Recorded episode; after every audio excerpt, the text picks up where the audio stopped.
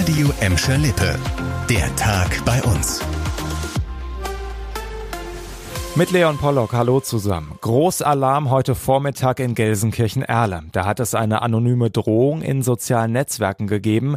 Daraufhin ist die Polizei sofort zur Gesamtschule und zur Leite Grundschule ausgerückt. Polizeisprecher Stefan Knipp. Die Polizei ist daraufhin mit zahlreichen Polizeikräften hier vor Ort erschienen, hat zwei Schulen geräumt, vorher die beiden Gebäude bzw. die Schulgebäude durchsucht und jetzt sind wir mit den Durchsuchungsmaßnahmen bzw. mit den Räumungsmaßnahmen zu Ende gekommen und entsprechend ist der Polizeieinsatz hier vor Ort zunächst erstmal beendet. Ob bei den Durchsuchungen etwas Verdächtiges gefunden wurde, dazu hält sich die Polizei noch bedeckt aus ermittlungstaktischen Gründen, heißt es. Es gibt aber noch eine gute Nachricht, Glück im Unglück sozusagen, denn die Abi-Prüfungen an der Gesamtschule Erle müssen nicht wiederholt oder verschoben werden.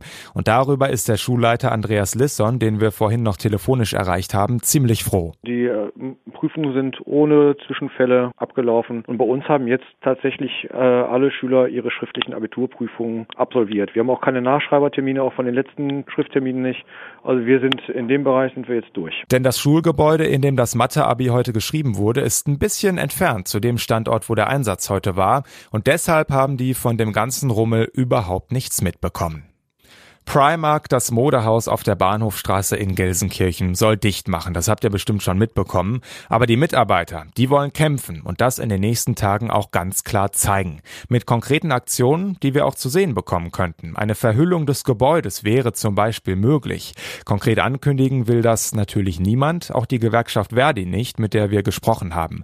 Der zuständige Gewerkschaftssekretär war am Freitag in der Betriebsversammlung bei den Primark-Mitarbeitern dabei und er sagt, es seien sogar Tränen Tränen geflossen, weil niemand mit diesem Aus hatte.